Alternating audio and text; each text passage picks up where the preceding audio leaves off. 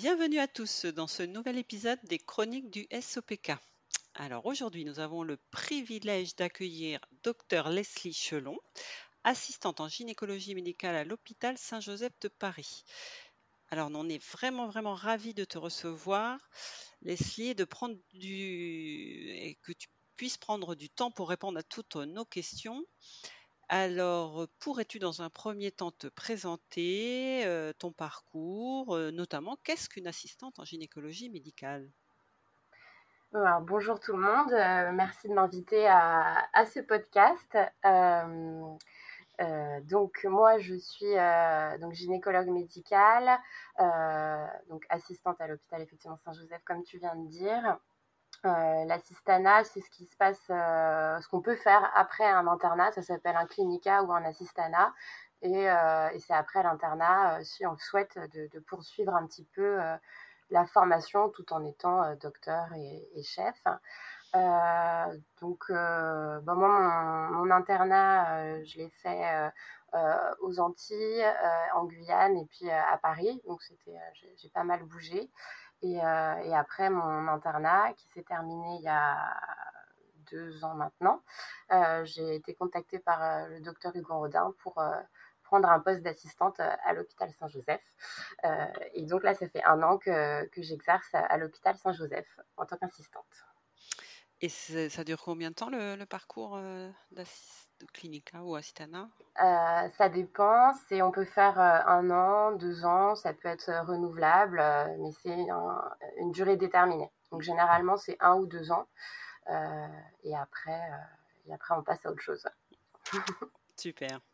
Donc c'est super hein, pour nous. voilà, toutes les questions que l'on souhaite poser, on n'a pas toujours le temps à une gynécologue. Donc c'est super, on va pouvoir prendre un peu le temps là et de, creuser un peu toutes ces questions. Alors on s'était rencontrés au, forum de l'association hein, le 9 septembre dernier dans des ateliers, des tables rondes. Donc on a vu un échange super intéressant et, riche. Donc merci encore d'avoir bien, bien voulu participer à ce podcast. Alors, je voulais préciser en début de ce, podcast, de ce podcast que nous allions plutôt parler du SOPK de manière générale et pas du parcours d'infertilité.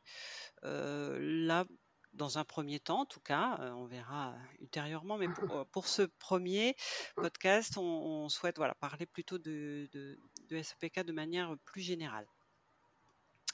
Alors, on a souhaité réaliser ce podcast de, sous forme de questions-réponses. donc voilà, ma première question, c'est est-ce qu'on peut, est-ce qu'on a un, peu des données sur l'historique du SEPK Est-ce que c'est une maladie qui a une pathologie qui a toujours existé? Est-ce que c'est en augmentation? Est-ce que d'un point de vue géographique, c'est variable? Enfin voilà, déjà, planter le décor, d'où vient ce SOPK alors, on commence à en parler officiellement depuis, depuis quelques années, depuis à peu près les années 80-90, où on a commencé à élaborer certains critères et qui ont évolué dans le temps.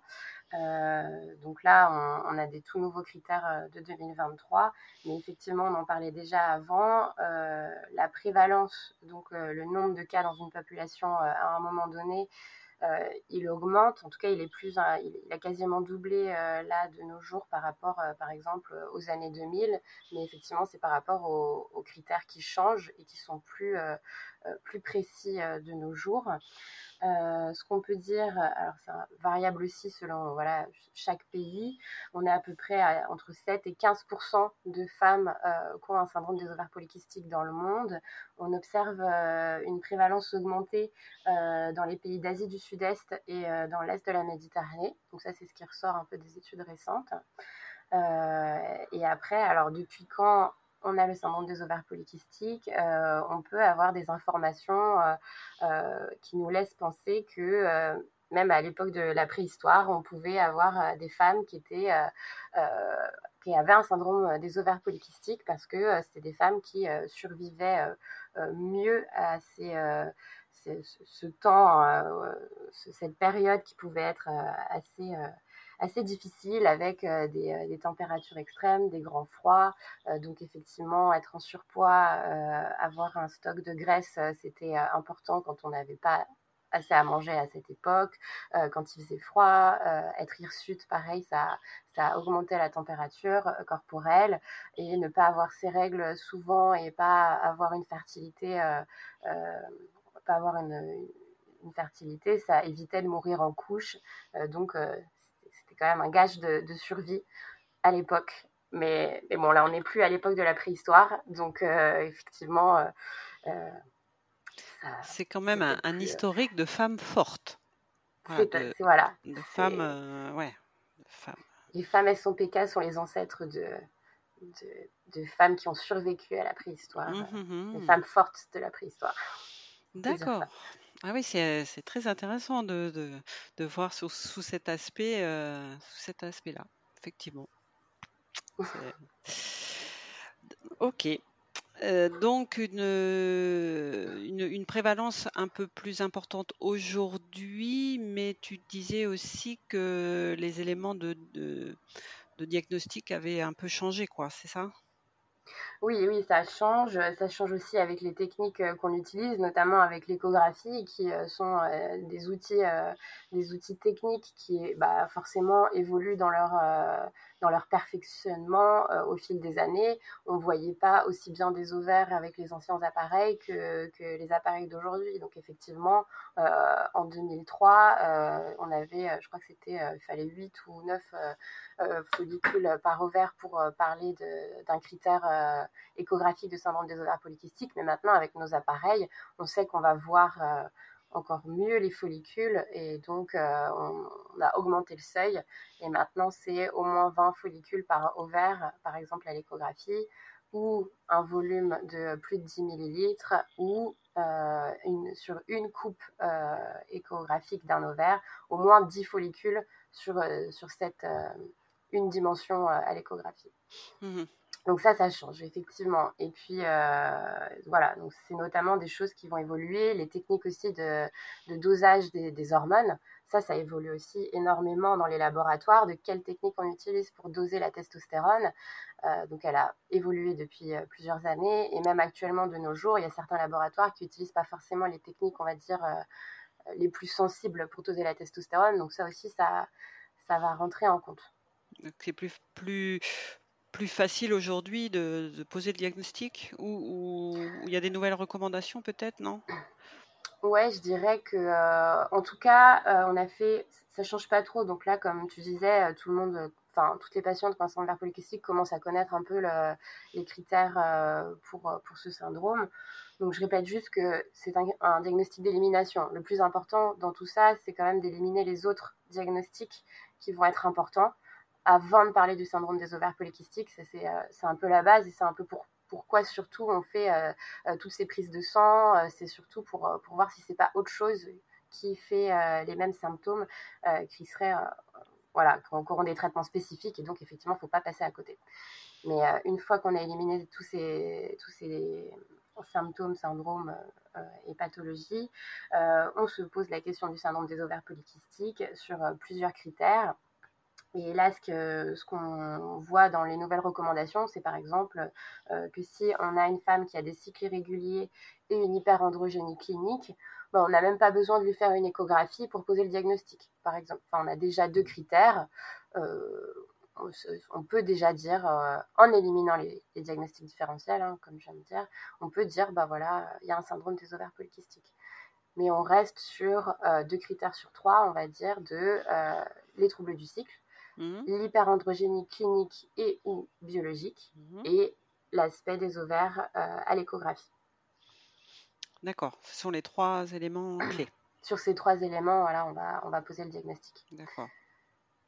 Euh, avant donc ces éléments de diagnostic, quels sont euh, les signes cliniques sur le, qui, qui peuvent laisser penser à SOPK, à quel moment la patiente, enfin la personne, la jeune femme, peut commencer à se poser la question en fait. Euh, quels sont les premiers signes?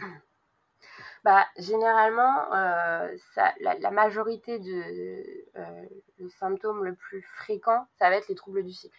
Donc effectivement, euh, une patiente qui va avoir, donc ça aussi c'est ça a des définitions selon les moments, les, les, années après les premières règles.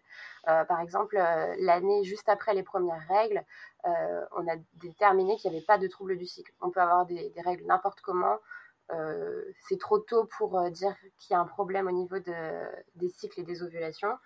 Euh, mais par exemple, si on est à plusieurs années après, après ces premières règles, on peut dire qu'un trouble du cycle, c'est des règles qui arrivent avant 21 jours ou après 35 jours ou moins de 8 cycles par an ça, on va établir pour, toutes les jeunes femmes, voilà, qui ont 18, 19, 20 ans, enfin à partir de ce moment-là où on est un peu à distance des premières règles. Si euh, y a des règles qui viennent avant 21 jours ou 35 jours, plus de 35 jours ou moins de cycles, 8 cycles par an, c'est un, trouble du cycle. Donc ça, mhm. généralement, ça c'est une, disovulation, un trouble du cycle, et euh, on peut se poser des questions. Bah, une femme qui euh, va avoir ses règles euh, généralement, bah, c'est des, longues règles, des spagnioménorées. Elles vont avoir des règles tous les 2-3 mois. Euh, puis ça peut être plus, hein, ça peut être des femmes qui vont euh, pas du tout avoir de règles. Il y a 20% de femmes qui vont avoir une aménorrhée dans le syndrome des ovaires polykystiques, une aménorrhée secondaire. Une aménorrhée, c'est quand ça fait 3 mois qu'on n'a pas eu ces règles. Donc il y a 20% des femmes où le trouble du cycle va s'exprimer, va être encore plus fort, on va dire, et ça va faire des règles qui viennent plus de 3 mois, tous les 4, 5, 6 mois. Et il y a 10% des femmes dans le syndrome des ovaires polykystiques qui vont avoir une aménorrhée primaire, c'est-à-dire qu'on n'ont jamais eu leurs règles, par exemple. Donc ça, ça, arrive. Il y a euh, environ 16% euh, des femmes qui vont avoir des cycles réguliers. Donc ça, c'est moins fréquent. C'est pour ça que la majorité des cas, c'est des femmes qui vont venir nous voir, qui vont dire bah, j'ai ma règle tous les 2-3 mois. Euh, et ça, ça va être le symptôme majeur, enfin principal qui va se voir tout de suite.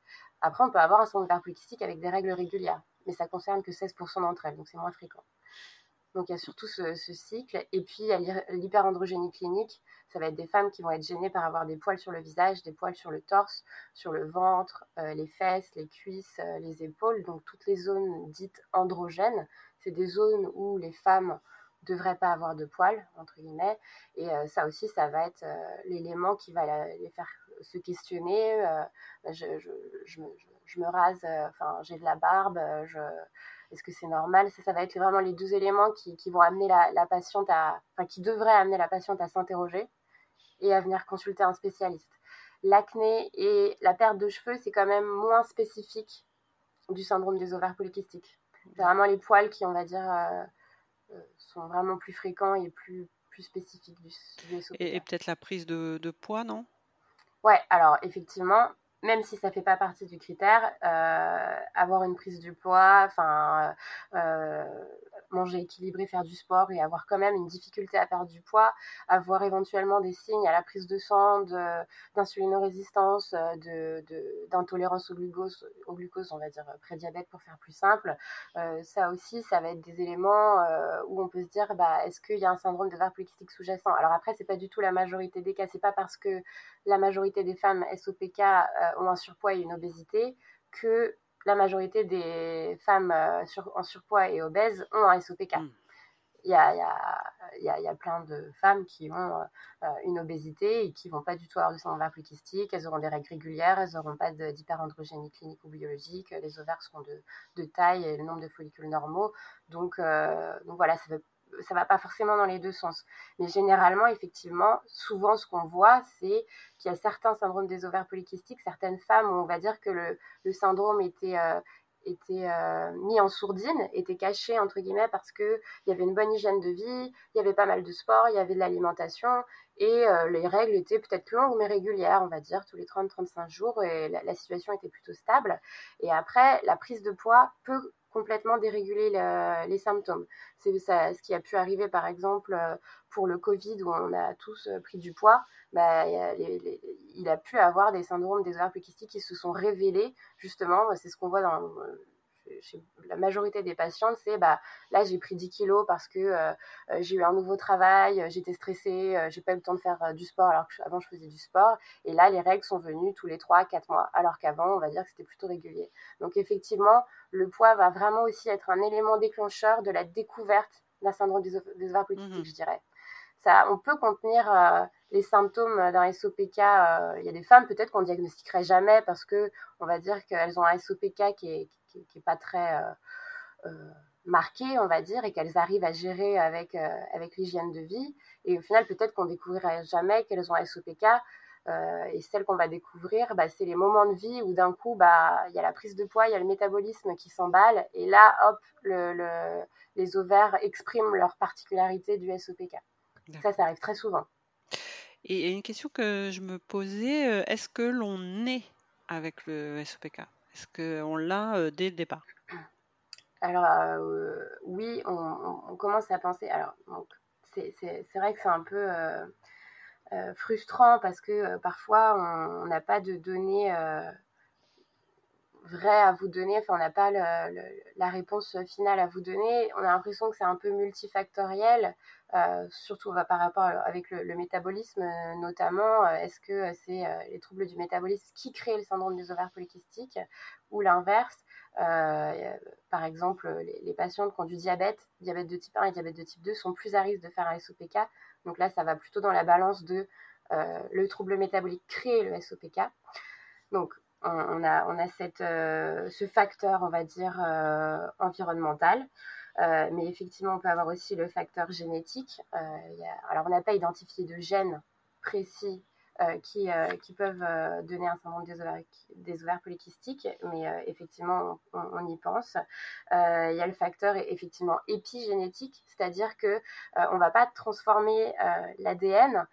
L'épigénétique, ça va être des, on va dire des molécules qui se mettent sur, l'ADN qui vont faire exprimer l'ADN différemment, sans le changer dans sa à l'intérieur de l'ADN. Et ça, effectivement, ce facteur épigénétique, il va euh, rentrer en jeu bah, dès, euh, dès, la grossesse, dès in utero, dès que la, la, petite fille, enfin le fœtus féminin est dans le ventre de sa mère, effectivement, euh, on pense que son, ses ovaires vont, vont se, se, pas forcément se, enfin, je ne veux pas dire se transformer, mais vont effectivement changer leur fonctionnement dans leur tissu avec ce qui va se, passer pendant la grossesse, c'est-à-dire une, euh, mère euh, qui va euh, avoir elle-même un syndrome des ovaires polykystiques avec des androgènes élevés bah, va peut-être sensibiliser encore plus le tissu des ovaires du fœtus féminin, avoir de l'hypertension pendant la grossesse, avoir un diabète gestationnel pendant la grossesse.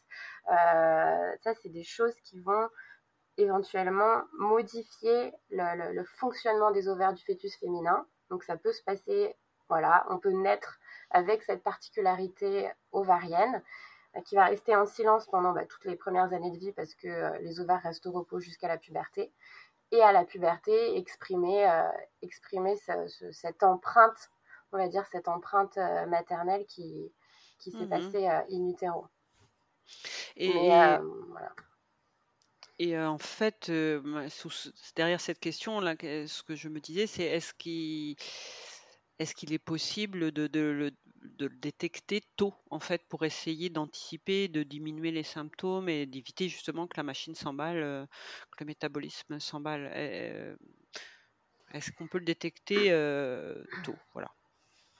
Ah bah, on n'a pas d'éléments diagnostiques pour, on n'a pas d'outils diagnostiques pour dépister par exemple une, une, fille de 8 ans euh, faire une prise de sang et dire ah bah là euh, il y a ce marqueur qui est, euh, qui est plus élevé, elle est plus à risque de faire un SOPK par exemple, ou ça on n'a pas.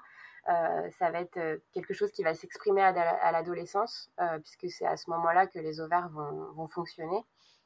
Et malheureusement, enfin, à l'adolescence, il va se passer beaucoup de choses. Donc, difficile de poser le diagnostic à l'adolescence parce que bah, les ovaires sont très riches, il y a beaucoup de follicules. Donc ce critère euh, échographique euh, va pas forcément peser, euh, peser autant à l'adolescence pendant les premières règles par rapport à, distance à 8 ans des premières règles. là, on peut avoir de l'acné hein, à l'adolescence, ça c'est aussi quelque chose mmh de, banal entre guillemets, donc difficile de, poser un diagnostic tôt, de, de, prendre en charge tôt, mais par contre on peut quand même, on peut quand même dire bon, là, quand même, il y a des troubles du cycle. Euh, cette jeune euh, adolescente de 16 ans, euh, elle a des règles tous les 6 mois. il y a de l'hirsutisme, il y a des poils déjà sur, sur des zones androgènes. on pense fortement à un syndrome des ovaires polykystiques. Alors, je répète, hein, quand même, s'il y a des éléments cliniques qui nous qui, nous fait penser à d'autres diagnostics, on n'hésite pas à faire un bilan hein, pour juste être sûr qu'on n'est pas face à autre chose, un processus tumoral ou euh, une autre pathologie mm. d'autres glandes. Voilà, c'est quand même bien de, de, voir un, un, médecin, un gynécologue pour, pour au moins faire les choses on va dire, grave. Et après, c'est quelle est la, quelle est la gêne, quelle est la demande de l'adolescente? Est-ce que euh, est-ce qu'elle est gênée par euh, par les poils? Mais dans ce cas-là, même si on pose pas officiellement de diagnostic, il n'y a pas de problème à lui proposer un traitement. On va voir en fonction de, de, sa gêne. Est-ce que on a l'impression qu'il y a déjà euh, des éléments euh, qu'on a envie de surveiller chez elle Est-ce que c'est une adolescente qui va déjà être en surpoids ou obèse euh, et euh, il faut qu'on lui, lui, fasse un bilan métabolique C'est très important quand même de dépister ces choses-là pour bah, mettre en place éventuellement des traitements ou bah, mettre l'accent sur éventuellement une hygiène de vie, sensibiliser déjà à, faire du sport.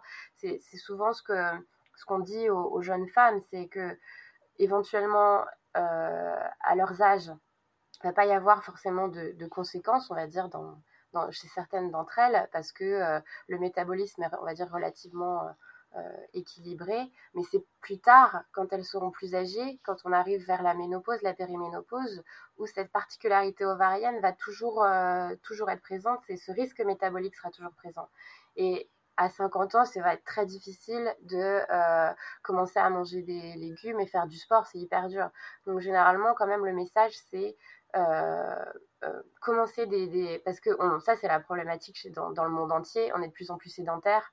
Euh, il y a une augmentation de, de l'obésité dans, dans, tous les pays.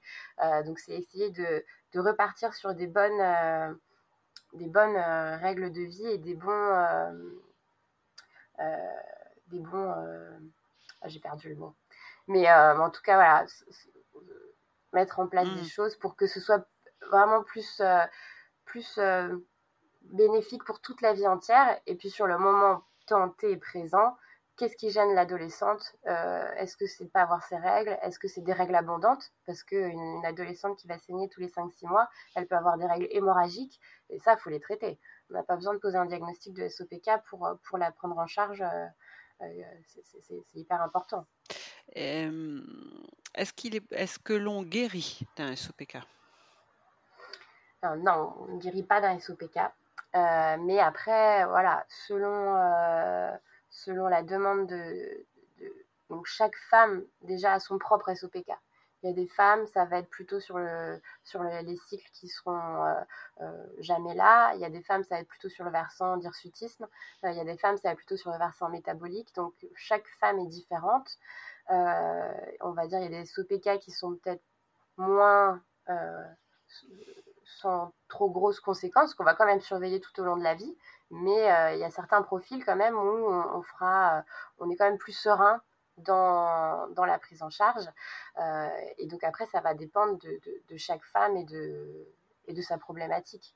Mais on n'a pas de traitement qui va changer le, fonctionnement du tissu ovarien et qui va le, le faire redevenir normal, entre guillemets. On n'a pas de traitement curatif. Faut on a que des traitements symptomatiques. faut apprendre à gérer, quoi. À gérer son SOPK et sur le long cours, quoi. Hum. Et selon la demande de chacune. Oui. De ce qui l'embête. Et euh, alors, on parlait des traitements. Est-ce qu'on peut euh, balayer un petit peu ce qui, ce qui existe?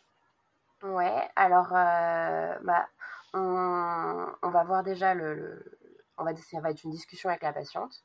Euh, on va dire que du côté médical, euh, nous, les traitements et la prise en charge médicale qui nous importe le plus, ça va être le métabolisme. Donc, s'il y a une hypercholestérolémie, s'il y a un prédiabète, S'il y a une insulinorésistance, bah, mettre en place des traitements s'il faut les mettre, éventuellement mettre des insulinosensibilisateurs tels que la metformine par exemple. Et un, autre, un autre point au niveau médical, souligner, qu'on va vouloir souligner, ça va être protéger l'endomètre. Alors, dans la nouvelle recommandation de cette année, c'est quand même un risque, on va dire, faible, mais il y a quand même cet endomètre, s'il reste épais trop longtemps sans s'évacuer, il y a un risque d'hyperplasie et d'éventuellement de transformation des cellules qui va par la suite donner des cellules précancéreuses. Donc, on va mettre l'accent aussi sur des saignements au moins tous les trois mois. Si par exemple on est face à une femme qui va avoir, euh, un, qui va avoir un, ou deux saignements par an, euh, on va quand même vouloir discuter avec elle de protéger son endomètre, c'est-à-dire euh, soit mettre du dufaston. Généralement, les femmes connaissent ce médicament, c'est de la progestérone dite naturelle. donc, soit mettre ce médicament au moins tous les trois mois pour au moins faire saigner tous les trois mois, par exemple ou soit par exemple elle a euh, un, besoin contraceptif et dans ce cas-là on peut mettre euh, une contraception euh, hormonale qui va elle aussi mettre son endomètre suffisamment fin, va, va affiner l'endomètre et comme ça on ne sera pas inquiet par rapport à son endomètre. Et donc, après, voilà, c'est la demande de la patiente. Est-ce qu'elle a un besoin contraceptif? Est-ce qu'elle n'a pas de besoin contraceptif? Est-ce qu'elle est gênée par, par les poils? Ou enfin, son hyperandrogénie, l'acné, l'alopécie? Donc, dans les traitements, on peut mettre en place une pilule œstroprogestative pour justement arrêter la stimulation des ovaires, arrêter la sécrétion de testostérone qui va faire cette hyperandrogénie clinique donc mettre au repos. Et effectivement, on peut proposer une pilule œstroprogestative pour ça. Si au bout de six mois, euh, la patiente euh, a, l'impression que ça n'a pas changé, parce que le cycle du poil, il est long, c'est pour ça qu'on demande quand même six mois de, traitement pour que euh, ce soit le cycle du poil d'après qui, soit changé par le traitement. Si ça n'a pas amélioré sa pilosité ou l'acné ou l'alopécie, bah, dans ce cas-là, on peut rajouter d'autres traitements pour l'hyperandrogénie, notamment la spironolaxone, euh, qui peut être utilisée euh, pour, euh, pour cette hyperandrogénie. Il y avait beaucoup de femmes qui étaient aussi sous androcure avant. Alors, l'androcure, on va dire qu'on peut toujours l'utiliser, mais il faut des critères précis et on ne va pas l'utiliser en première intention parce qu'effectivement, comme tout le monde commence à être un peu au courant, il y a un risque d'augmentation de, de, méningiome au niveau cérébral. Donc, on ne l'utilise pas en première intention. Euh, voilà, on a ça comme, euh, comme traitement euh, par rapport à l'hyperandrogénie. On a aussi bah, les traitements locaux tels que le laser, la lumière pulsée. qui peuvent être une solution. Alors malheureusement, c'est pas forcément remboursé, même si on a un syndrome ovaires polykystique. Le, dermatologue peut faire la demande de remboursement, mais il n'est pas forcément accepté. Donc ça, c'est aussi bah, dans toute cette prise en charge du SOPK, c'est vrai qu'il y a plein de choses qui sont pas remboursées et qui peuvent être difficile pour la patiente euh, à, mettre en place euh, bah, si jamais elle a besoin de voir un diététicien, si jamais elle a besoin d'être suivie justement de ce côté-là. pour le sport, parfois c'est pas évident. Il y a au niveau de, éventuellement d'un coach sportif ou parce que ça peut être difficile. Les patientes qui qui sont en surpoids, bah il y a aussi des ça peut être difficile de se remettre au sport ou il faut faire attention aux articulations. Ou, le mieux, effectivement, ce serait une prise en charge individuelle, mais ça, pareil, c'est pas c'est pas remboursé. Donc là, je me, je perds un peu partout. Euh, mais euh, euh, donc voilà, dans les traitements, on va dire c'est protection de l'endomètre. Est-ce qu'on est face à une patiente qui a un, besoin contraceptif ou pas? Ensuite, protection du métabolisme, en tout cas dépistage des pathologies métaboliques et le traitement éventuellement de celles-ci. Et après, on va dire les soins de, de, confort, entre guillemets, est-ce que la patiente est gênée par euh, une hyperandrogénie clinique? Et, euh, et, mettre en place ces traitements-là aussi. Et puis mmh. aussi d'autres traitements, les enfin, on, sait qu'il y a une augmentation de l'anxiété et des syndromes dépressifs chez les femmes qui ont un syndrome polykystique, bah, qu'elles puissent avoir accès à une psychologue, une sophrologue, essayer de, de, de, pouvoir lui apporter tous ces éléments. C'est un peu comme toutes les, les maladies chroniques, ça va être quelque chose de, de pluridisciplinaire dans la prise en charge. On va pas pouvoir, un seul médecin, un seul professionnel va pas pouvoir traiter tout ce qu'elle va ressentir et toute la problématique qu'elle peut, qu'elle peut rencontrer dans sa vie. Et ça va être un, panel de, professionnels de santé qui vont l'aider à leur niveau pour, pour améliorer toute cette ambiance générale pour que ce soit moins pesant pour cette femme-là. en, t'écoutant, je, je, referais bien un petit retour en arrière pour que tu nous expliques un peu ce qui se passe en fait par rapport aux, au cycle et au fait que ça n'aille pas jusqu'au bout et, l'épaississement de l'endomètre, tout ça. Est-ce que mmh. tu pourrais refaire une explication un peu générale de ce qui se passe en fait dans le syndrome? Ouais, alors un peu général parce que effectivement on, s'aperçoit qu'il y a quand même plein de choses qui jouent sur, sur plein de plein d'hormones et tout est tout est tout est mélangé mais en gros pour euh, schématiser, euh, bon, donc ces follicules, hein, c'est pas des kystes, hein, c'est un, abus de langage, on devrait l'appeler le syndrome euh, des ovaires multifolliculaires. Ce serait beaucoup plus juste comme terme déjà. ces follicules, donc on est avec un stock de follicules à la naissance, on en perd tout au long de notre vie. À la fin de la vie, c'est la ménopause, c'est quand on n'a plus du tout de follicules. On ne recrée jamais de follicules dans la vie. Et euh, ces follicules, ils vont avoir différents stades de maturation tout au long de leur vie. Ils vont être, euh, ils vont être on va dire, des, bébés follicules, et après ils deviennent ados, et après ils deviennent plus matures, adultes, euh, pour être les follicules qui sont prêts à ovuler au milieu du cycle, au 14e jour du cycle, dans un cycle de 28 jours. ça va être eux qui vont donner une future grossesse, le futur embryon. Et donc, dans un cycle normal de 28 jours, euh, on va avoir euh, bah, quelques follicules qui seront prêts à, euh, à, aller se battre un peu pour, gagner la course de l'ovulation. Donc, ils vont rentrer en compétition et dans un ovaire dit normal sans SOPK, il y en a un qui va être sélectionné qui va ovuler à J14 pour, pour, dans le but de rencontrer un spermatozoïde et faire un embryon pour s'implanter dans cet endomètre chez les femmes qui ont un syndrome des ovaires polykystiques, il y a tous ces follicules qui euh, n'arrivent pas à se décider de qui va ovuler. Et donc, en fait, tant qu'il n'y a pas d'ovulation, il n'y a pas de sécrétion de progestérone. Et tant qu'il n'y a pas de progestérone, il n'y a, pas de, règles. Donc, c'est pour ça que euh, a des femmes qui ont des cycles longs ou pas de cycle du tout. C'est parce qu'il y a un défaut d'ovulation.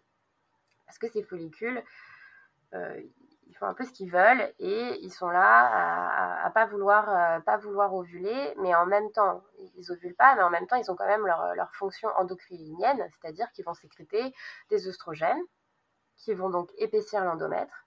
Et donc l'endomètre va s'épaissir s'épaissir s'épaissir parce que l'endomètre il écoute juste d'œstrogènes donc tant qu'il y a de la sécrétion d'œstrogènes l'endomètre va augmenter de volume donc l'endomètre, euh, redis-nous, hein, c'est vraiment le, la... L'endomètre, c'est les cellules de l'intérieur de l'utérus euh, qui sont euh, bah, qui réagissent à certaines hormones, enfin qui réagissent à l'œstrogène. Et le but de l'endomètre, bah, c'est de s'épaissir en première partie de cycle.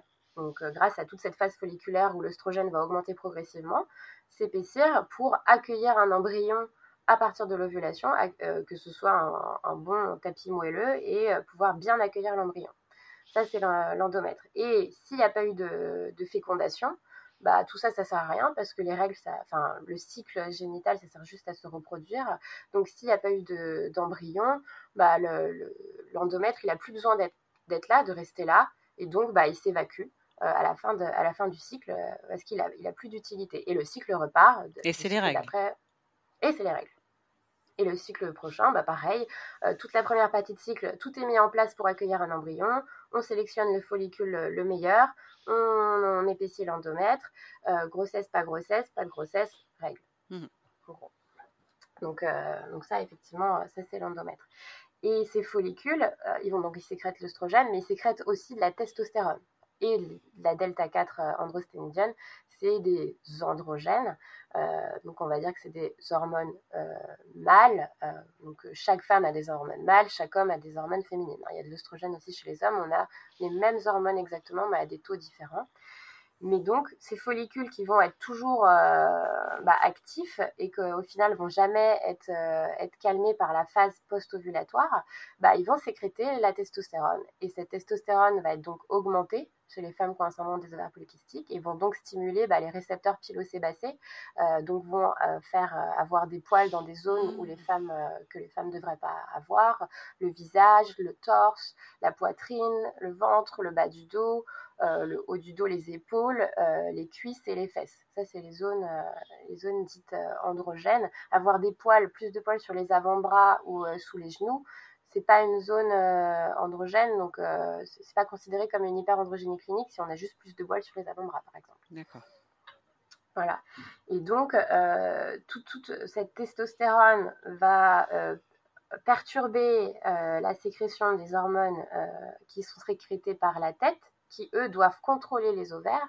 Et donc, il y a tout un, tout un mécanisme qui, qui va encore plus euh, empêcher les follicules euh, de réussir à ovuler, qui va encore plus euh, augmenter la sécrétion de testostérone, et ça va être vraiment le cercle négatif qui se met en place, le cercle vicieux qui se met en place, et, on reste dans, ce, dans ce contexte de disovulation où on n'arrive pas à ovuler, en plus, il y a la testostérone qui augmente, on a encore plus d'hyperandrogénie clinique, euh, ça va jouer aussi sur l'insuline, ça va activer l'insuline, l'hyperinsulinisme va encore plus augmenter la testostérone et encore plus empêcher les follicules de, réussir à ovuler, et donc tout est mélangé. Ça, donc, ça euh, s'emballe. Ouais, ça s'emballe. Donc après, bah, chaque euh, femme va avoir ses propres ses propres follicules et son propre fonctionnement. Et les moments où on va avoir les règles, c'est qu'il y a eu un moment où bah, les follicules ont quand même réussi à se décider de qui va ovuler et il y a eu une ovulation, donc il y a les règles. Après, c'est très lié à l'insuline et au métabolisme. C'est pour ça que généralement, euh, on voit que les règles s'allongent quand on prend du poids. Mais à l'inverse, euh, les femmes le voient très bien. Elles perdent quelques kilos et elles peuvent reprendre des cycles plus réguliers. C'est vraiment... Euh, ça se voit vraiment très, très facilement, mmh le lien vraiment avec le métabolisme. Et donc, euh, pour revenir à cette épaisseur d'endomètre, euh, donc quand le cycle ne va pas jusqu'au bout, si je résume pour être sûr d'avoir bien compris, quand le cycle ne va pas jusqu'au bout, euh, l'endomètre continue à s'épaissir. Mmh. Et, c'est là où c'est dangereux, c'est ça bah, Effectivement, si on reste avec un endomètre épais pendant plusieurs années, bah, ces cellules, elles, vont commencer à, dégénérer et faire du pré-cancer. Mmh. C'est pour ça qu'on veut soit éliminer cet endomètre au moins tous les trois mois. Alors, il ne faut pas inquiéter les femmes, parce que souvent, il y a des femmes qui, sont, qui, viennent nous voir et, par exemple, qui ont eu deux fois leurs règles les, les quatre dernières années. Euh, on, on, va pas, on, voilà, on, les rassure, euh, pas s'inquiéter sur le risque de cancer de l'endomètre. Mais c'est vraiment, si on veut voir dans, dans, à long terme, si on laisse une femme sans, pendant des années et des années à saigner qu'une ou deux fois par an, si en plus elle a une obésité, si en plus elle a un diabète, si en plus elle a une hypertension, tout ça c'est aussi des risques de, de, de, facteurs de risque du cancer de l'endomètre. Euh, bah, faut, faut, faut, lui dire, enfin, faut, faut la prendre en charge par rapport à ça. Mmh Donc, effectivement, du faston au moins tous les trois mois, ou tous les mois si elles le souhaitent. Hein. Il y a des femmes qui ont envie de saigner tous les mois, par exemple. On peut prendre du faston tous les mois pour déclencher des saignements tous les mois. Le du faston, bah, ça va mimer l'ovulation. Ça va sécréter de la, de la progestérone. Et euh, quand on ovule, le corps jaune, euh, le corps jaune, c'est les follicules qui n'ont pas réussi à gagner la bataille. Ils vont se, se, regrouper et former le corps jaune pour sécréter de la progestérone. Et, euh, et donc, donner du dufaston, c'est comme si on, on mimait une ovulation. C'est pour ça qu'à chaque fois qu'on prend de la progestérone, on va saigner. C'est parce que l'endomètre, il a eu l'information qu'il y a eu une ovulation, qu'il n'y a pas eu de grossesse, et donc il s'enlève. Donc soit avec ça, soit avec une pilule, euh, enfin une contraception hormonale, que ce soit une pilule, un implant ou un stérilet hormonal. Là, on va garder l'endomètre euh, suffisamment fin euh, pour protéger, pour le protéger. Et les, les, règles un peu hémorragiques ou etc., c'est lié justement à cette épaisseur d'endomètre? Ouais, tout à fait. Si c'est très éloigné, si les, règles sont éloignées, euh, donc mmh. l'endomètre a eu le temps de s'épaissir et donc quand ça tombe, entre guillemets, euh, mmh. c'est là où on a des, des règles énormes, quoi c'est ça? Ouais, ouais, tout à fait, tout à fait. Et c'est pour ça qu'il faut, faut, quand même vraiment le prendre en charge aussi, hein, parce que la patiente, en fait, elle peut vraiment se déglobuliser euh, quand elle a des, des, règles hémorragiques, on appelle ça des ménorragies. Si effectivement elle saigne tous les 4, 5, 6 mois, bah, l'endomètre, euh, il va être euh, très épais, donc elle va saigner très abondamment avec des caillots, ça va lui faire mal, parce que bah, l'utérus va se contracter pour vraiment évacuer tout, tout cet endomètre et tout ce sang, donc elle va avoir des règles hémorragiques douloureuses, donc ça, il faut, faut, faut vraiment le prendre en charge. Faut régulariser ça, c'est ça. Il faut essayer de, de mmh, lisser, mmh, de lisser ça. D'accord. C'est important de, de comprendre, notamment pourquoi on prend du Dufaston, par exemple. Effectivement, des fois, on comprend pas forcément à quoi servent les, les médicaments qu'on prend. Oui, effectivement. Alors le Dufaston va pas aider à, va pas arrêter la sécrétion de la testostérone, par exemple, des follicules. Mmh. Donc ça, ça va pas aider à l'hyperandrogénie clinique. Non, non, mais par contre, voilà, pour mmh. lisser le, mais ça va, voilà. les règles, on va dire. Tout à fait. à peu près résumé. Et. Euh, est-ce que euh, on pourrait faire un focus sur l'insulinorésistance, sachant que je crois euh, que la majorité des, des, des, femmes atteintes de SOPK sont, font de l'insulinorésistance mmh. par rapport au diabète, par rapport à tout ça. est-ce que tu peux nous faire un petit, petit topo là-dessus? Petit topo. Donc, ouais, effectivement, on a l'insulinorésistance chez à peu près 50 à 70% des femmes euh, qui ont un syndrome des ovaires polykystiques. Euh, donc, c'est quand même la grosse majorité des cas. Donc, euh, il faut le dépister. et même chez les femmes qui sont minces, qui ont un IMC inférieur à 25, on va avoir 30 à 60% de ces femmes-là qui vont avoir une insulinorésistance. Donc, c'est obligatoire, quel que soit l'IMC de la patiente, il faut faire un bilan métabolique, il faut euh, euh, bah, doser la glycémie à jeun, le cholestérol, les triglycérides. C'est quoi l'insulinorésistance? Déjà, si tu peux nous, alors, nous, euh, expliquer. L'insulinorésistance, c'est le fait que l'insuline, ça va être, on dit souvent ça, c'est la serrure qui va ouvrir, c'est la clé, pardon, qui va rentrer euh, dans la serrure euh, pour euh, ouvrir la porte de la cellule et faire rentrer le sucre dans la cellule. Donc c'est grâce à l'insuline que le sucre va pouvoir rentrer dans la cellule. Et bah, le, sucre, bah, c'est le, toutes les cellules ont besoin de sucre, c'est comme ça qu'elles fonctionnent. Et le, normalement, enfin, un, bon métabolisme, on va dire, c'est réussir à avoir une glycémie qui va quasiment jamais, jamais varier dans le sang, qui va toujours être à peu près au même niveau, à peu près, on va dire, dans, sur une, euh, dans une grande fenêtre, une fenêtre. Et donc cette insuline va devoir être très réactive, donc elle est sécrétée par le pancréas, et euh, quand on va commencer à manger, par exemple, de la nourriture, elle va avoir l'information qu'il y a du sucre qui arrive dans le sang et elle va devoir euh, être sécrétée euh, bah, à des taux variables selon la quantité de sucre qu'on ingère et voir, de se dire, bah là, j'ai beaucoup de sucre qui arrive, hop, faut que je, je, y ait beaucoup, beaucoup d'insuline parce qu'il faut faire rentrer tout ce sucre dans les cellules. pour que vraiment le but ce soit que le sucre fasse jamais de soit jamais trop dans le sang parce qu'effectivement, du sucre euh, qui est trop élevé dans le sang, bah, ça, c'est du diabète. Donc l'insuline, elle, son rôle, c'est vraiment de faire en sorte que le sucre ne reste pas trop longtemps euh, dans le sang. Et euh, ce qui se passe dans le syndrome des ovaires polykystiques, c'est que les cellules vont être résistantes à l'insuline. Et donc, le, pancréas va devoir sécréter beaucoup, beaucoup d'insuline pour, pour faire rentrer le sucre. Il va falloir vraiment forcer, euh, avoir une grosse dose d'insuline pour, euh, pour forcer la porte de la cellule pour faire rentrer le sucre. Et le problème, c'est que euh, ça, c'est des signes, des, des, signes un peu de prémisse de euh, de, diabète, c'est-à-dire que euh, on sent que la machine commence un petit peu à montrer des signes de faiblesse euh, et que avoir une grosse sécrétion d'insuline, ça veut dire que bientôt on ne pourra pas sécréter encore plus d'insuline. Enfin, à un moment, on sera au max et donc le, sucre va rester dans le sang à des taux élevés. Et là, c'est le diabète. Et donc, effectivement, avoir une insulinorésistance, c'est des, on va dire, c'est, du pré-diabète.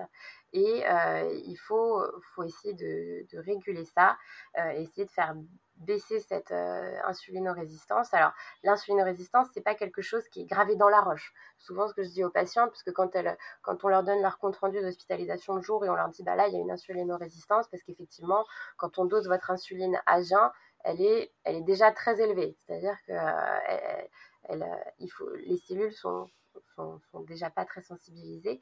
Et, euh, et, donc, effectivement, elles sont, elles sont, elles sont inquiètes, elles sont euh, parce que bah on entend beaucoup parler d'insulinorésistance et donc souvent il faut leur dire que que c'est pas là leur, leur, taux d'insulinorésistance ça va pas être celui euh, qu'elles vont garder à vie, ça ça se module beaucoup, ça change beaucoup bah, au courant de la vie selon ce qu'on fait, donc notamment avec le sport parce que les cellules musculaires sont très insulino-sensibilisatrices. Donc effectivement avoir des fibres musculaires, ça va faire baisser la résistance à l'insuline ça va augmenter la sensibilité des cellules à l'insuline. C'est pour ça que euh, on met l'accent sur, euh, sur le sport, puis une alimentation équilibrée, forcément, parce que manger euh, trop de sucre, avoir mangé des fast-foods, etc., c'est un trop, trop, gros apport de glucose. Et là, on, on, dérègle encore plus la machine qui est déjà un peu fragile. Donc effectivement, reprendre un petit peu la base de une alimentation équilibrée et faire du muscle, bah là, on va baisser cette résistance à l'insuline. On va, on va beaucoup agir là-dessus. donc et, le, et le, rapport entre la résistance et euh, la prise de poids, c'est quoi? Alors c'est un petit peu compliqué, euh, mais euh, j'ai pas les détails euh, de, non, d'accord, mais dans la cellule. sans, sans, rentrer dans le détail, mais est-ce que c'est lié? Oui, oui, c'est lié, parce qu'effectivement, c'est le métabolisme. C'est euh, le métabolisme, il est large, c'est-à-dire qu'on va regarder euh, l'insulinorésistance, on va regarder le cholestérol, on va regarder la glycémie, euh, on va regarder le tour de taille. Le tour de taille, c'est vraiment un élément clinique important qui montre que le métabolisme a un peu du mal. Avoir un tour de taille augmenté, c'est un marqueur, marqueur de de troubles du métabolisme et ça fait partie du critère de syndrome métabolique. Donc effectivement, avoir un tour de taille euh, de plus de 80 cm, euh, c'est comme si on avait euh, du cholestérol augmenté. Mmh. Voilà, on va dire. Et, tout ça, tout ça va, va faire va effectivement va y avoir bah, l'insulinorésistance et le trouble métabolique, il va y avoir une répartition des graisses, on va avoir des graisses autour des organes, on va et alors, le, lien, enfin, vous expliquer euh, comment exactement ça se passe entre euh, l'hyperinsulinisme et la prise de poids, euh, ben, je, je, réponds pas parce qu'au cas où je me trompe. non, mais il n'y a pas de souci. Il n'y a pas de souci donc justement par rapport à tout ça, euh, les, complications. Alors tu nous as déjà parlé tout à l'heure des complications euh, métaboliques à, plus tard, enfin en, vieillissant, mais, mmh euh, quels sont ces risques de complications en général en fait du syndrome? Bah, donc, juste pour refaire le point sur le métabolisme, donc effectivement, diabète, diabète gestationnel pendant la grossesse. Donc, c'est des moments de vie où on va faire très attention. Euh, chez une femme qui va avoir un, désir de grossesse et une grossesse, on va refaire, euh, on va bien la surveiller déjà, à refaire des tensions régulièrement pendant la grossesse euh, et lui faire le test au sucre. Ça, parle peut-être à, beaucoup de femmes, mais effectivement le test au sucre, boire le sucre, ça, ça nous donne vraiment des, beaucoup d'informations sur justement comment est son métabolisme. On va provoquer euh, son métabolisme et voir à quel point l'insuline est efficace et à quel point ça fonctionne. Donc ça, vraiment, c'est des, euh, choses qui vont euh, être importantes chez une femme qui est dans des, situations où il faut faire attention. Bah, la grossesse, c'est un moment de vie où le métabolisme est déjà un petit peu perturbé. Donc en plus, si on a un syndrome polycystique, on va faire encore plus attention à l'hypertension pendant la grossesse, au diabète pendant la grossesse, à la prééclampsie, etc. Donc ça, on fait attention euh, par rapport à ça. Ensuite, euh, les autres risques qu'on peut avoir, c'est le syndrome d'apnée du sommeil. Ça, c'est aussi très important à dépister euh, parce qu'il y a une augmentation du risque de syndrome d'apnée du sommeil chez les femmes croissantes de verre qu'importe leur poids. Donc ça, bien mettre l'accent.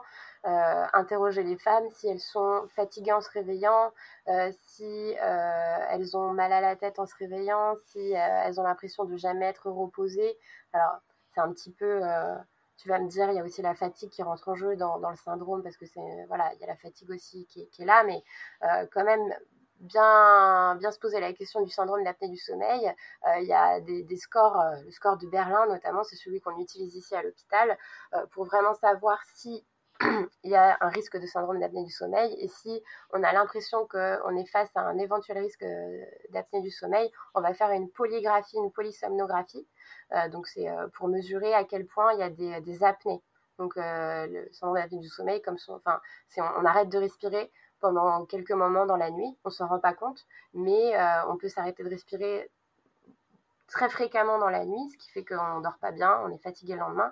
Mais le problème, c'est que c'est un, pareil, c'est un facteur de risque cardiovasculaire, ça augmente le risque d'hypertension, euh, ça, ça, c'est très important à dépister. Si jamais il y a un syndrome d'apnée du sommeil, il euh, bah, faut euh, mettre en place un traitement avec l'appareillage, l'appareil mmh, mmh, pour mieux respirer, pas faire d'apnée. Donc ça, c'est aussi un élément à bien dépister face à la patiente parce qu'effectivement, elle est à risque de faire un syndrome d'apnée du sommeil. Donc il y a ça. Euh, et les autres euh, risques euh, du, syndrome d'ovaire polykystique, c'est aussi bah, l'aspect psychique. Il y a plus d'anxiété et de syndrome dépressif chez les femmes qui ont un syndrome d'apnée du sommeil. donc il faut aussi pouvoir en parler, pouvoir dire à la patiente si elle a besoin d'aide, s'il y a besoin, euh, euh, faut pouvoir lui donner un carnet d'adresses. Euh, si elle, ça va pas, faut, enfin voilà, faut en parler pour pour dépister ça et proposer des choses, des choses si ça va pas quoi. Cette, cette hyper sensibilité accrue, c'est lié aussi à, à des hormones, non? Non, je sais pas. Oh, bah, si si. Alors après, c'est dans le cercle. Oui, alors c'est sûr que euh, avoir une sécrétion euh, permanente de testostérone euh, et d'œstrogène, ça peut perturber, ça peut perturber l'humeur. On peut être plus irrité, ça, ça, peut vraiment perturber les choses. après, ce qu'on voit quand même par rapport à, l'anxiété et la dépression, c'est que c'est comme la fatigue aussi, c'est des syndromes, des pathologies chroniques, bah, ça impacte et ça impacte encore plus quand, par exemple, on a une mauvaise image de soi. Si on a une obésité, qu'on y hirsute, bah, ça, va, ça, ça, impacte psychologiquement. Mmh. Euh, si euh, bah, on, a, on, a, du mal à aller vers les autres, ou si on a. Voilà, c'est mmh, mmh. général. Mais après, on peut aussi, enfin vraiment, ça c'est ce qui va se passer avec la patiente en, face à face. C'est, il y a des patientes qui vont être très améliorées justement. On peut faire des tests. On peut mettre une pilule, par exemple, pour arrêter la sécrétion de testostérone, et on voit comment la patiente se sent. Si elle se sent mieux, si elle est moins irritée, si elle est moins hypersensible, ça on le voit. Hein. Il y a des patientes qui se qui sentent, qui disent ah ouais, je me sens beaucoup mieux, j'ai moins cette irritabilité, j'ai moins cette sensibilité, euh, ça va mieux. On peut essayer aussi avec la progestérone, hein, le dufaston, euh, ça aussi, ça rééquilibre un petit peu le, la balance parce que le corps, quand il a plus de progestérone que d'œstrogène, il, il, va se dire qu'il n'y a, il y a, pas de, il y a pas beaucoup d'œstrogène, même s'il y en a, entre guillemets. Donc, euh, on peut aussi jouer là-dessus. Mais comme chaque femme est différente et que c'est un peu de la cuisine, c'est mmh. voir avec elle comment elle se sent, ce qu'elle ressent, et après on peut, on peut essayer des choses. Et puis de toute façon, il n'y a jamais rien qui est gravé dans la roche. On peut euh, tester une pilule de trois mois, et si ça va pas, on, arrête, euh, c'est que c'était pas ça, etc. Et pour euh, continuer avec les risques métaboliques par rapport aux au risques cardiovasculaires, la coagulation, tout ça, il y a des, y a des risques même à, court terme ou c'est que que à long terme en vieillissant? Bah, j'ai pas, euh, j'ai pas les données de, par exemple, une femme qui a un syndrome polykystique à 25 ans, euh, est-ce que euh, elle fait plus d'infarctus ou d'AVC, par exemple, qu'une femme qui n'a pas de syndrome polykystique Ça, je, je t'avoue, je, je vais pas, je vais pas te dire, mais mais c'est pas, généralement, c'est pas ça qui est. C'est pas à cet âge-là. C'est pas, c'est pas à cet âge-là c'est vraiment euh, par la suite, c'est vers 40 euh, ans, 50 ans où euh, les femmes bah, ne seront plus gênées par leurs règles, elles seront plus, il y aura plus, elles seront moins gênées par, par les poils et les boutons, mais le risque métabolique, il est, il est bien là, il est bien présent, mmh. et c'est surtout qu'à l'âge de la ménopause, on n'a plus d'œstrogène qui nous protège. Parce que ce qui est important à dire, c'est aussi que pendant toutes ces premières, enfin, toute cette vie euh, de la femme, euh, l'œstrogène est un facteur protecteur euh, cardiovasculaire. Il va nous protéger contre les maladies cardiovasculaires, contre les AVC, l'infarctus, contre les maladies, enfin l'ostéoporose. Et quand on a la ménopause, bah, il n'y a plus cet oestrogène parce qu'il n'y a plus ces follicules qui sécrètent de l'œstrogène, c'est le cycle physiologique. Mais comme on n'a plus cet oestrogène, on n'est plus protégé. Et là, effectivement, euh, déjà chez une femme euh, qui n'a pas de syndrome ovaire polykystique, ça va être un moment très important euh, où, faut, enfin, voilà, il faut, faut, faut, faut, faut s'en charger, faut dépister, faut, euh, voilà, faut faire le point régulièrement, il faut sensibiliser parce que on n'est plus protégé. Et donc en plus, si on a une particularité ovarienne qui joue avec le métabolisme, bah, on est encore plus à risque. Mmh donc ça, ça ouais. on parlait tout à l'heure de prise en charge pluridisciplinaire, un peu comme je crois que ça existe au niveau diabétique, des, où on a vraiment un parcours thérapeutique avec plusieurs thérapeutes. Est-ce que ça existe à ta connaissance au niveau SOPK ou sinon, qui, quel thérapeute serait intéressant de mettre en place? Ouais, bah, tu as, raison. C'est sûr que quand on y pense, là, il y a des, choses, il y a des parcours qui sont très, très bien euh, qui existent et qui sont très bien faits pour le diabète, euh, pour l'obésité, pour la chirurgie bariatrique par exemple. Euh, heureusement que ça existe, mais ce, qui, ce, qui, peut être un peu rageant, c'est qu'il faudrait qu'on soit encore plus dans une prise en charge en amont, dans éventuellement la prévention et, euh, et, euh, et qu'on ait une prise en charge pluridisciplinaire euh, déjà, même avant qu'il y ait du diabète par exemple. Il faudrait que toutes les femmes qui ont un syndrome polykystique puissent avoir un parcours avec des professionnels. Et donc, je te réponds tout de suite, je ne connais pas aujourd'hui des, des, parcours bien faits où, où la patiente peut venir, où elle a tout son... Tout son toute sa suite euh, de, de traitements ou de professionnels à voir. Donc euh, effectivement, bah, euh, il, faut, ce, serait super d'imaginer quelque chose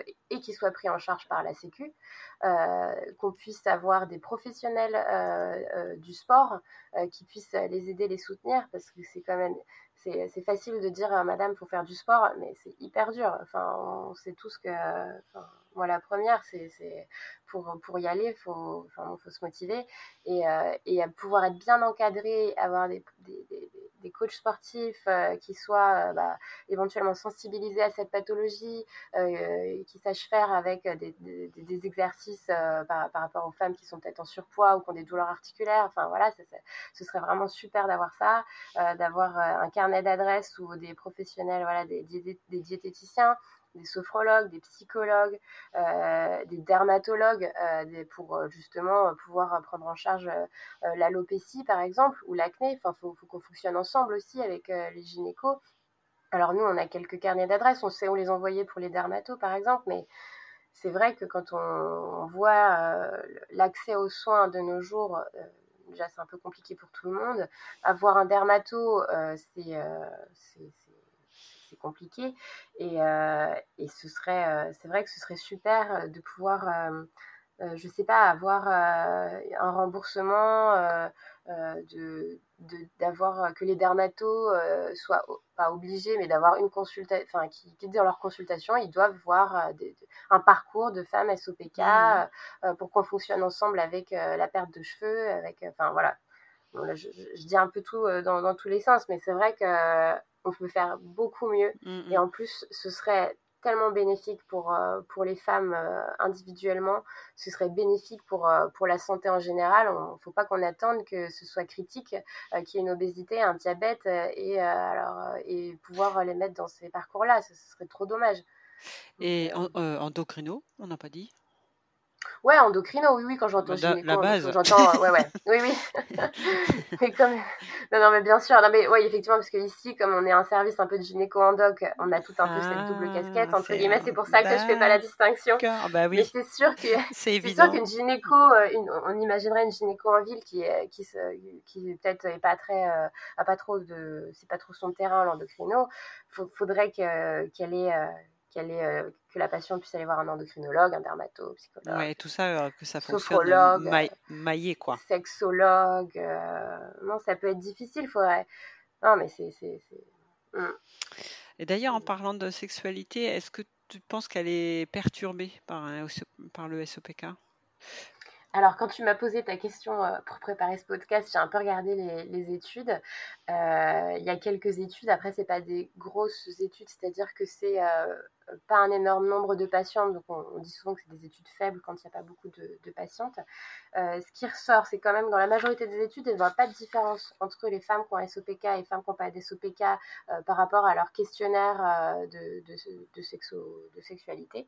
ce qui ressortait, c'était que, bah, après tout ça, il faut le prendre aussi avec des pincettes, hein, parce que comme je te dis, mmh. c'est des études qui ne sont pas fortes, mais il y a éventuellement, ils retrouvaient que les femmes SOPK avaient plus de rêves érotiques. Euh, donc. que c'était un peu lié justement au taux de testostérone, ils avaient l'impression. après, ils avaient retrouvé que les femmes qui ont un syndrome polycystique se masturbaient plus que les femmes qui n'ont pas de syndrome polycystique et que c'était plus en, lien avec l'anxiété et la dépression. Donc, ils, ils se demandaient si éventuellement c'était pas un outil de, de, voilà, de relaxation que les femmes utiliseraient euh, quand il y avait euh, d'anxiété et de la dépression. Euh, donc, voilà, mais il faut prendre un peu ça. voilà, c'est en tout cas, on n'a pas l'impression qu'il y, a une différence, mais ce qui change, c'est sûr, c'est dans le groupe des femmes SOPK, c'est celles qui vont être avoir une obésité et un hirsutisme. Elles, elles vont être plus impactées dans la sexualité. Ça, ça se voit, ça c'est sûr. Par rapport au, par... rapport aux femmes SOPK qui n'ont pas d'obésité ou pas d'hirsutisme, euh, elles, elles vont, euh, voilà. C'est la gêne euh, physique là. Ouais. On a l'impression que c'est pas le taux hormonal, par exemple. bon bah tant mieux si vous avez plus de rêves érotiques, mais en tout cas c'est, on a l'impression que c'est vraiment plus l'image corporelle qui ressort. la gêne. Mm. Ouais, qui ressort dans la. Ce qui peut se comprendre. Et, et, par rapport à ça, la contraception, euh, elle est différente quand on est atteint de SOPK ou pas? Bah, Sans doute, euh, j'imagine. Oui, alors, c'est, euh, mais ça, ça va être comme n'importe quelle femme. Il faut d'abord qu'on liste toutes les, tout un gros interrogatoire pour savoir ce qu'on peut lui donner ou pas lui donner. donc, effectivement, ce qui va être éventuellement important chez une femme qui a un c'est effectivement le poids, euh, qui euh, va être un facteur euh, qui va rentrer dans la balance. Alors, si on a juste un, surpoids ou même une obésité et qu'il n'y a que ça qui, est considéré comme un facteur cardiovasculaire, on peut lui donner une pilule avec des oestrogènes. alors, ça dépend de son âge aussi, hein, mais généralement, on voit des jeunes patientes. Il n'y a, a pas de problème. Généralement, c'est les oestrogènes qui, qui, vont être limités selon tel ou tel critère. Donc effectivement, pour les femmes, euh, les femmes SOPK, ça va plutôt être sur le poids qu'on va, on, va regarder s'il n'y a pas d'autres choses qui peuvent jouer aussi. C'est-à-dire, euh, euh, si elles sont en surpoids et qu'elles fument, ben, on ne va pas leur donner d'œstrogène. si elles sont en surpoids et qu'elles ont des migraines, on ne va pas leur donner d'œstrogène, par exemple. si elles ont un diabète, bon, bah voilà, pareil, on ne va pas leur donner d'œstrogène. Et c'est quoi le, le risque en fait? Le risque, bah, c'est euh, cardiovasculaire, le risque de faire des thromboses euh, au niveau des vaisseaux. D'accord. C'est ça le risque. Et c'est pour ça qu'on va poser des questions sur les antécédents euh, familiaux. si s'il y a le père ou la mère qui ont eu un événement cardiovasculaire, un AVC, une embolie pulmonaire, une phlébite, une crise cardiaque, selon les âges, on ne va pas donner d'œstrogène. D'accord. Et ça, c'est on le fait pour toutes les patientes, que ce soit SOPK mmh ou pas. Mais euh, voilà, de donc ce qui peut changer, effectivement, c'est que euh, si jamais on, voilà, on est en surpoids et qu'on fume, bah, la patiente SOPK, on ne lui donnera pas d'œstrogène. Mais après, on peut lui donner tout le reste. On peut lui donner des pilules avec des, des progestatifs, on peut lui, proposer un implant, on peut lui proposer un stérilet, euh, on peut lui proposer un stérilet en cuivre hein, ou, aux hormones, pas de problème. D'accord. Finalement, c'est le même parcours de qu'une femme euh, non atteinte. Ok. Euh, est-ce que tu as quelques connaissances sur l'état de la recherche médicale actuelle? Alors la recherche, euh, là il y a une étude qui est sortie en, récemment en novembre qui parlait des analogues de la GLP1. On en entend pas mal parler en ce moment, donc c'est un, médicament qui qui est proposé surtout pour euh, les patients qui ont un diabète qui résistent à des traitements initiaux tels que la metformine. Euh, ça marche très bien. Après, pour l'instant, c'est n'est pas remboursé quand on n'a pas de diabète. Donc, les études commencent à, à, à, regarder si ça aurait un intérêt justement sur la, la mortalité ou la morbidité chez des patients en surpoids sans diabète Est-ce qu'on, est-ce que ça, y aurait quand même un intérêt à le donner justement pour empêcher ces éléments, ces événements cardiovasculaires d'arriver?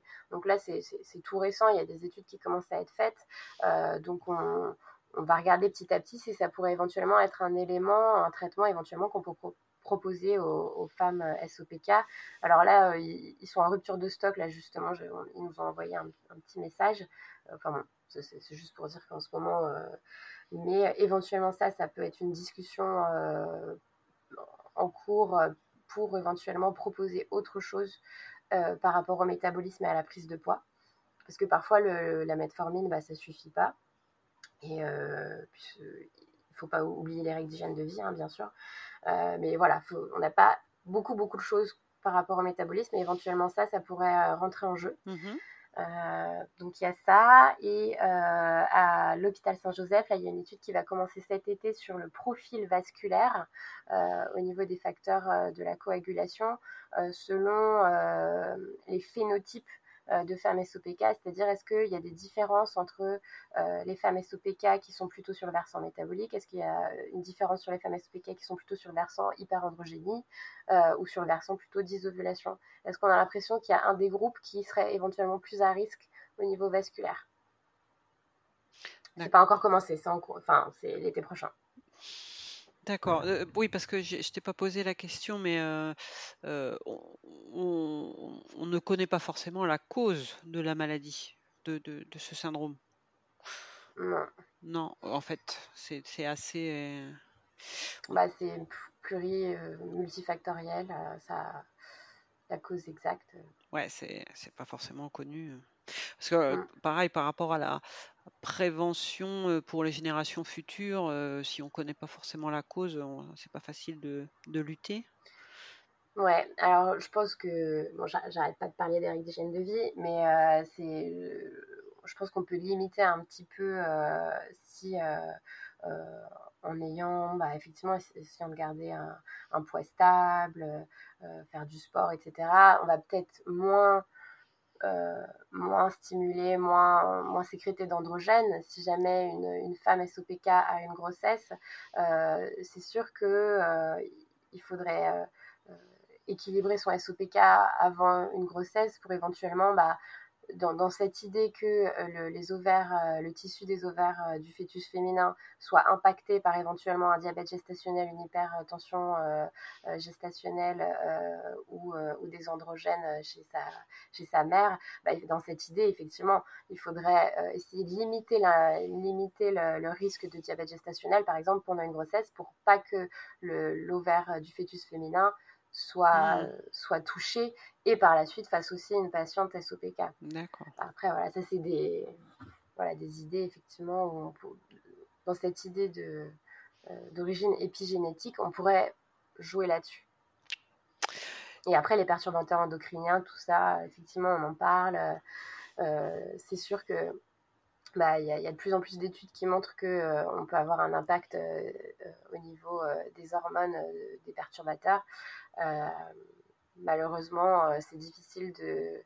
Je pense que c'est quasiment impossible de d'éviter les perturbateurs endocriniens dans notre euh, dans notre monde euh, environnement on est on est dans notre environnement on est il y en a partout il y en a dans l'air il y en a dans, les plastiques il y en a enfin donc après est-ce que c'est des choses petit à petit aussi au niveau au niveau national de de, mise en place d'interdire euh, certains, certains, mmh. euh, certains traitements chimiques, certaines choses comme ça. mais ça, malheureusement, c'est pas à notre échelle. Mmh. Ça fait euh, plus d'une heure que l'on discute. c'est super intéressant, mais bon, il va falloir qu'on arrête. Est-ce que tu voudrais conclure par quelque chose, un point sur lequel tu voudrais insister ou, quelque chose à ajouter par rapport à tout ce qu'on vient d'évoquer? Bah, je, je, c'est pas évident à mettre en place, mais je pense qu'effectivement, ce, qui, ce qui serait bien pour, ce qui serait hyper important pour les patientes, c'est de pouvoir avoir un, diagnostic euh, poser et de pas être en, errance et euh, de pouvoir avoir des informations sur qu'est-ce que le syndrome des ovaires polykystiques pour comprendre parce que euh, souvent, ce qu'on voit, c'est qu'on leur a dit éventuellement sur une échographie, ah bah, vous avez un SOPK, voilà, c'est tout. et il n'y a pas plus d'informations. Et après, ça, ça accroît l'anxiété, ça, on, commence à être de plus en plus sensible à, certains symptômes. On se demande si c'est ça, c'est à cause du SOPK, alors qu'avant on n'avait pas ça. Et ça, ça fait quand même un, terrain très anxiogène et on, éventuellement on crée des, des symptômes négatifs et on n'est vraiment pas bien, enfin les femmes sont, sont, vraiment pas bien. Et donc ça, il faudrait qu'on arrive à, vraiment euh, euh, casser ce, ce, cercle euh, négatif anxiogène. Et donc si, si j'ai un message, et je sais que c'est pas évident, hein, si j'ai un message, c'est vraiment essayer de, de, de, si vous êtes en, en, errance diagnostique ou si on vous a pas fait quelque chose de, si on vous en a pas parlé de manière précise ou si vous n'avez pas compris ou, ou si le diagnostic n'est pas posé officiellement, c'est vraiment persévérer et essayer de trouver quelqu'un qui, euh, qui connaisse ce syndrome, qui vous pose le diagnostic ou pas, et euh, s'il y a le diagnostic, d'avoir vraiment les informations euh, pour tout comprendre, qu'on vous en parle, et ça, va, ça, va, ça va déjà relâcher un peu la, pression. Il y a des patientes qui ont super peur alors qu'elles ne sont pas forcément à risque de faire des complications, parce que chaque femme va avoir son propre SOPK, et à l'inverse, des femmes qui sont plus à risque, faut vraiment qu'on les surveille euh, de près, entre guillemets. Donc, euh, donc essayez de, euh, de trouver quelqu'un qui peut vous donner une réponse si vous n'avez pas la réponse à votre question. Et c'est pour ça que c'est super d'avoir des, des groupes comme ASSO SOPK qui peuvent être là pour répondre aux femmes qui se posent des questions et pour pouvoir les rediriger vers éventuellement des, professionnels qui, qui, peuvent leur donner une réponse et pour qu'elles aient des informations en tout cas et qu'elles puissent repartir avec avec euh, ce qu'elles ont et ce qui se passe. Et, euh, je pense que c'est important. Ouais. c'est important qu'on en parle qu'on en parle effectivement, euh, de, de, rencontrer un quelqu'un qui connaît le syndrome, quoi. C'est encore un peu un peu léger, je pense, au niveau. Euh, ouais, ouais, c'est un peu léger. Donc euh, voilà, euh, si, si la première, le, premier gynécologue ou endocrinologue ne, ne, vous aide pas dans ce, dans ce parcours, il faut aller en voir un autre. Quoi. ouais, c'est un peu ça. C'est important, c'est mm. important.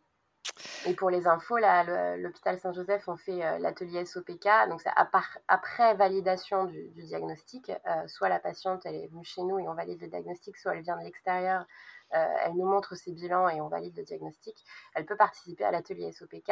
Alors, c'est pas une prise en charge individuelle au long cours, mais au moins, c'est juste une demi-journée pour euh, justement parler du SOPK, expliquer ce que c'est, avoir les infos diététiques, avoir des outils de sophrologie, parce que voilà, il y, a toute cette anxiété qui s'est accumulée, euh, et avoir des infos sur la fertilité.